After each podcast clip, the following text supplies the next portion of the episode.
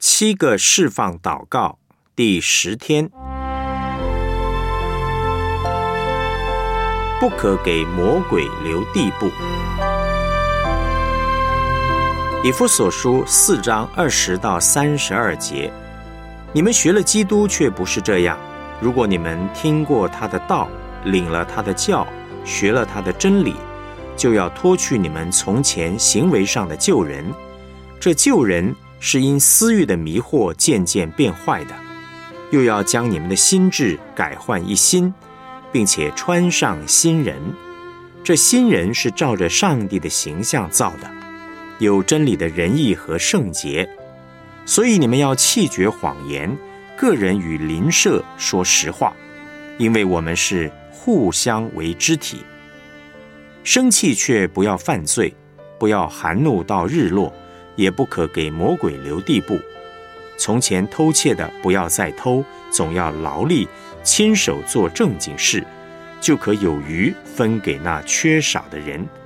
污秽的言语一句不可出口，只要随时说造就人的好话，叫听见的人得益处。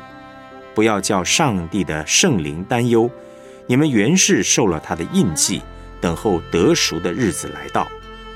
一切苦毒、恼恨、愤怒、嚷闹、毁谤，并一切的恶毒，都当从你们中间除掉，并要以恩慈相待，存怜悯的心，彼此饶恕，正如上帝在基督里饶恕了你们一样。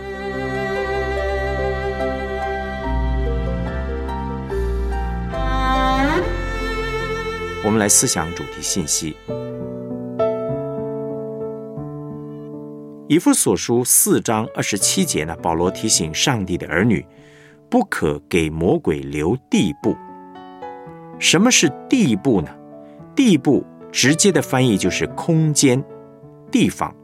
不要给魔鬼留地步，就是不要给魔鬼活动的空间和地方，也就是不要给他有工作的机会。不饶恕是一种罪，会形成属灵的营垒。基督徒任何形式的犯罪，都会留给撒旦活动的空间，让他可以得到合法攻击我们的机会。今天，上帝的儿女最普遍、最容易给魔鬼留活动空间和属灵营垒的，就是心中长期含着怒气、怨恨，也就是不饶恕。为什么呢？第一，因为我们是罪人，罪人最容易犯的罪。就是乱发脾气。以弗所书四章二十六节告诉我们：生气却不要犯罪。我们生气若是超过了二十四小时，就算是易怒，也将变成了不义之怒。撒旦利用我们的怒气建筑营垒，还有另外一个目的，就是他要抵挡上帝的工作。整本圣经最清楚的一个主题就是，上帝乐意饶恕罪人，乐意赦免我们的罪。既然饶恕赦罪是上帝的本性，是上帝最喜欢做的事情，当然魔鬼最喜欢做的就是不饶恕喽。他会想尽办法在人心里面制造仇恨，制造怒气。不饶恕会让圣灵担忧，失去上帝的恩典和同在。基本上呢，赦免、饶恕和爱都是属于上帝的性情，而怨恨、不饶恕和苦毒，则是属于撒旦的本性。当上帝的儿女在蒙了极大的赦罪恩典之后，仍然选择怨恨、不饶恕的生活方式，那不单单是给魔鬼留地步的问题而已。保罗说：“这也会引起圣灵极大的担忧。当上帝的儿女选择怨恨、不饶恕的时候，等于是选择了和魔鬼在一起的生活，切断了上帝恩典的供应。”有一位传道人服侍一位姐妹，这位姐妹心中充满了怨恨，不肯饶恕另外一个人。这个传道人很清楚地告诉她。你若是要得到上帝的帮助和医治，就必须放弃你心中很多的仇恨，去饶恕那个人。然后他问这个姐妹愿不愿意，她想了一下，说愿意。只是不晓得该怎么做。这位传道人告诉他说：“你只要做两件事情，你先向上帝认罪，就是那不肯饶恕怨恨人的罪；第二，求上帝给你恩典力量，让你可以打从心里饶恕对方。”然后呢，他就和这位姐妹一同低头祷告。很奇怪的是，当他们低头祷告时，这位姐妹突然把头抬起来说：“喂喂喂！”你刚刚是要我怎样祷告呢？我怎么脑袋一片空白啊？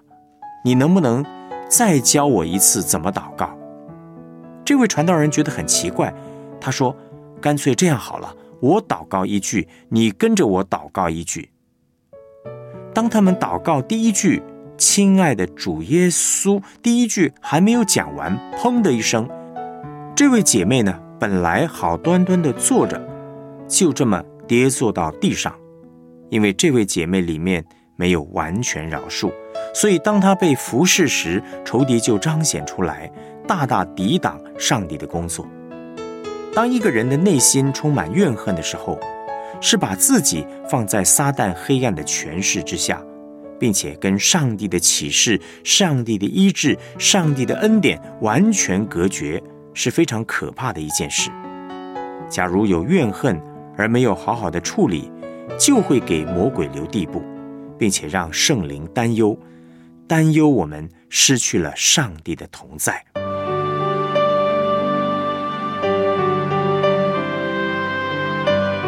我们来思想两个问题：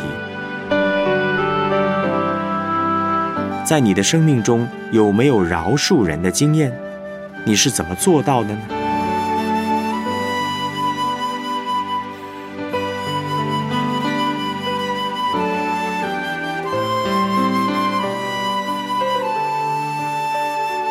求圣灵光照你，有没有对人苦毒、怨恨、不饶恕的事无法处理？如果有，请寻求你属灵权柄的协助。